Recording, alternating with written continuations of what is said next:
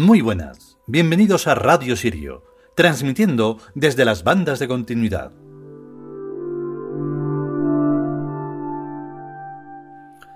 Bueno, pues ha llegado ya la segunda parte. De un día para otro ya ha cambiado todo. En realidad es un cambio que sirve para seguir igual. Nunca se sigue igual, igual, igual, porque de un momento para otro todo puede cambiar.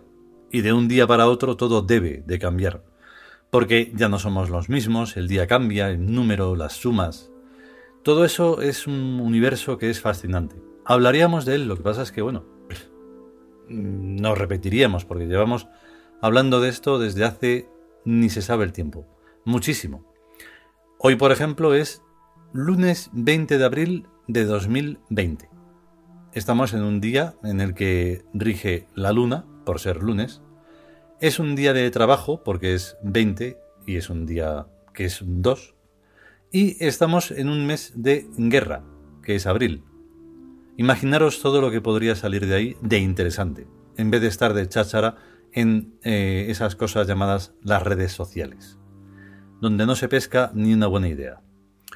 Entonces, pues bueno, por eso estamos aquí y algún día que nos reencontremos, pues sabrás que tiene todo un sentido que estabas buscando y que es este. Pero es muy raro ¿eh? que lo llegues a encontrar. En todo caso, vamos con el capítulo de hoy que es bastante curioso porque es como hablar de la, divinidad de una forma más desenfadada y bueno, sigue, sigue siendo lo mismo, o sea, estamos hablando del lenguaje de los dioses.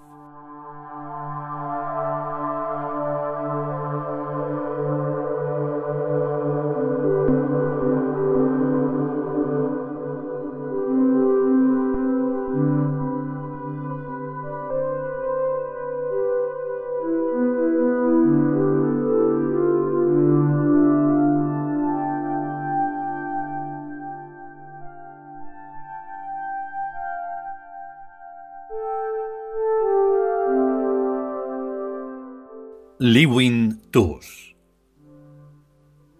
El lenguaje de los dioses. Segunda parte.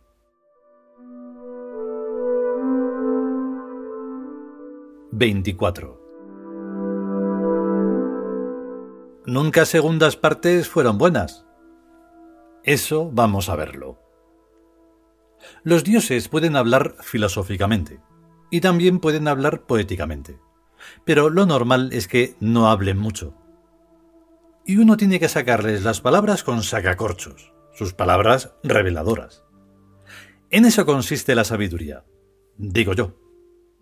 Escribir el Liwintus es una audacia, sobre todo no teniendo ni idea en qué cosa iba a consistir.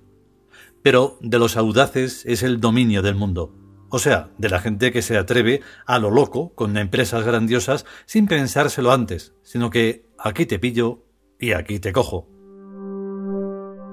Una vez que uno le pierde el miedo a la divinidad, avanza un montonazo de siglos y se hace uno muy amigo de la divinidad como si la conociera desde siempre y hubieran estudiado los dos en el mismo colegio. ¿Y qué pasa con el santo temor de Dios? Que se vaya a la mierda. Los dioses son personas divinas, o sea, máscaras del gran misterio que somos, porque persona significa máscara. Lo que no queda claro es si nosotros somos las máscaras de los dioses, que es lo más probable, o si los dioses son las máscaras de nosotros, cosa que también podría pasar. Tanto monta, porque sin nosotros los dioses no existirían, y sin los dioses los que no existiríamos seríamos nosotros. Lo que demuestra que nosotros y los dioses somos la misma cosa. Si no fuera así, ahora mismo me habría caído un rayo divino y me habría fulminado, por blasfemo y por muchísimas más cosas. Al que más respeto le tengo es al dios Amón, dios y señor de todos los mundos, pero el que reina es el dios Cons, dios y señor de todos los dioses, incluido Amón. Y están también Isis y Osiris, que son los supremos, y mi gran amiguete Tum, dios y señor de la doble cabeza de león, señor del sol desde después de salir hasta antes de ponerse, y que también es Yau, el dios del oro, y Yahui, el dios del dinero, que los judíos llaman Yahvé, porque no saben pronunciar su nombre, y Jehová, que no significa Yahvé, sino Dios mío, y es una invocación de Hio, Dios, y Va, mío. Bueno, lo de Dios se dice de varias maneras. También creo y adoro a otros muchísimos dioses y diosas, ya que soy politeísta e idólatra, y a muchísima honra, y no como otros, que no tienen más que un dios falso y de pega. Claro, si uno no tiene más que un dios, en cuanto le falle se vuelve ateo. Pero si tienen muchos dioses y diosas, si uno o una no le va bien, se encomienda a otro u otra que le vaya mejor. Más vale que zozobre que no que zofalte. Lo más bonito del mundo es tener fe, y que la fe funcione.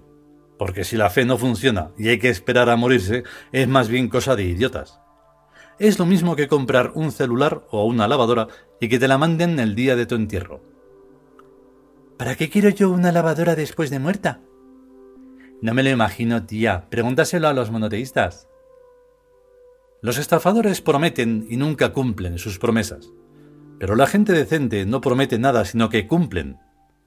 Todo lo que sea metafísico tiene que ser también físico, o es una mentira. Y lo mismo pasa con todo lo físico, que o tiene una versión metafísica o es cháchara y filfa, o sea, científico. Se nos está haciendo tarde, pero ¿te gusta este estilo? Muchísimo más que el de antes. Y además sirve para lo mismo, para hablar de los dioses y del lenguaje de los dioses, que es lo más importante de lo que podemos hablar en este planeta, siempre y cuando se haga o convierta en dinero, que es lo más importante del mundo de los humanos. Hay cosas mucho más importantes que el dinero, pero esas cosas no son del mundo de los humanos.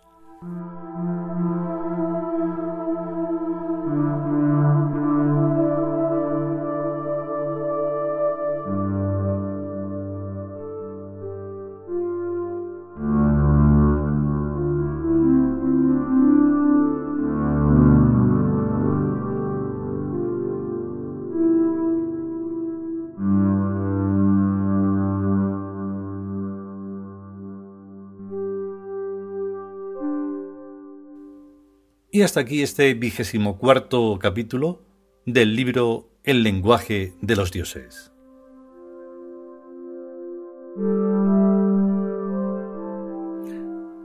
Recalcando, de la segunda parte. O sea, esto es muy importante porque a veces hay que dar importancia a cosas absurdas y el, absurdo es importantísimo en esta vida. Si no hubiera absurdo, ¿eh? ya os digo yo que lo que íbamos a lanzar iba a ser menudo. Estoy dándole vueltas ahí a Cook, estoy dándole vueltas ahí a Hyesion Sui y como salgan del todo, porque ahora están como una especie de enseñando los dedos. Ahí, eh, que estamos aquí, que os vamos a machacar, que no va a quedar ni la sombra.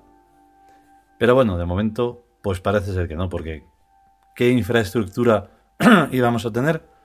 No lo sé. Perdón. Bueno, si podemos y sobre todo si queremos, volveremos con un nuevo capítulo. Y mientras tanto, pues hay que cuidarse, estar bien, tener paciencia y hasta luego.